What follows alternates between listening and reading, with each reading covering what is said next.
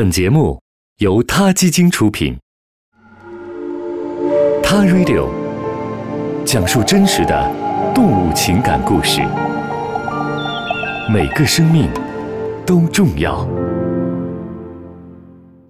嗨，大家好，欢迎收听今天的《他 Radio》。把动物带上飞机，其实真的是一件让人挠破头的事儿啊！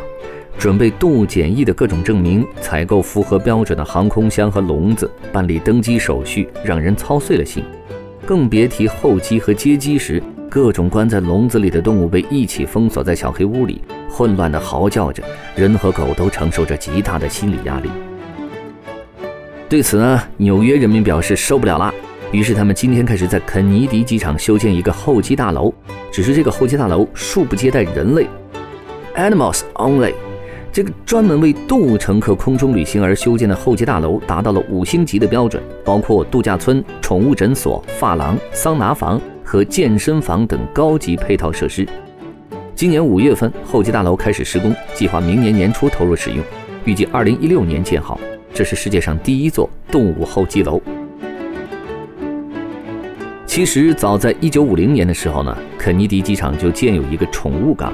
专门接待需要上飞机和下飞机等着主人们的宠物们，但这个地方年久失修啊，也谈不上什么动物福利，只是给动物开辟了那么一块地方让他们等着。新的动物候机楼将取代宠物港，由设计上海最高楼上海中心大厦的国际知名建筑师事务所规划设计。很快，前往纽约肯尼迪机场的汪星人和喵星人们就可以在动物航站楼里享受按摩啊、桑拿等这些高级定制服务了。他们甚至还可以在豪华套房当中过个夜。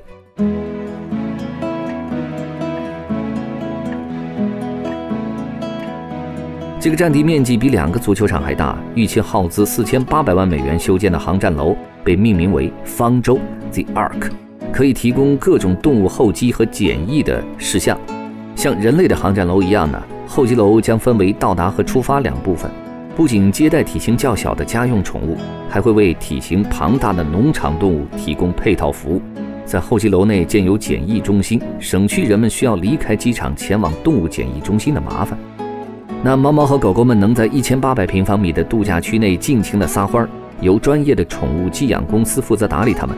狗可以在骨头型的水池里玩水，享受全身按摩等多种服务。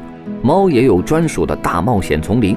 它们可以在各种树上上蹿下跳，再也不用在小黑屋里憋屈的嚎叫了。如果发生意外不能带宠物上路了怎么办？你可以选择把它们就寄放在候机楼里的顶级套房里过个夜，独享够人睡的那种大床和平板电视，当然价格不菲啊，每晚一百美元左右。这应该是给土豪们准备的。一家投资公司看上了这个动物候机楼的商业潜力，从空港当局的手中获得了该港口三十年的运营权。等方舟建成后呢，每年预计可以接待约七万只动物，并创造超过一百八十个工作机会。候机楼的设计师克里夫·博尔曼说：“设计方舟的最大难题之一是如何清理每天数以吨计的动物粪便。”哎，这确实是个难题啊。他说，他和团队正着手打造一个颇为复杂的扁扁滑道系统，让动物们的排泄物可以沿着这个倾角合适的地板自动滑到收纳器内。建议还可以将这些粪便做成肥料，循环利用。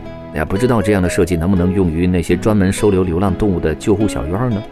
克里夫还说，这个航站楼正是为那些爱宠物如自己家人一般的人们打造的。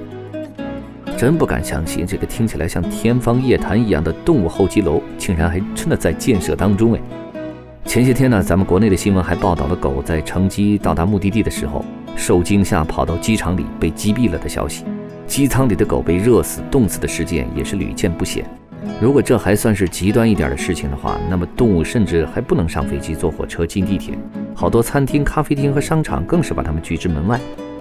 唉，不过我们真心的希望，不久的将来，咱们国家的公共设施也能有动物们专门的一席之地。你说呢？好了，今天的 t a Radio 就到这儿了，我们下期节目再见。他 Radio。中国大陆第一家动物保护公益电台，在这里，我们讲述动物的喜怒哀乐，尊重生命，善待动物。他的世界，因你而不同。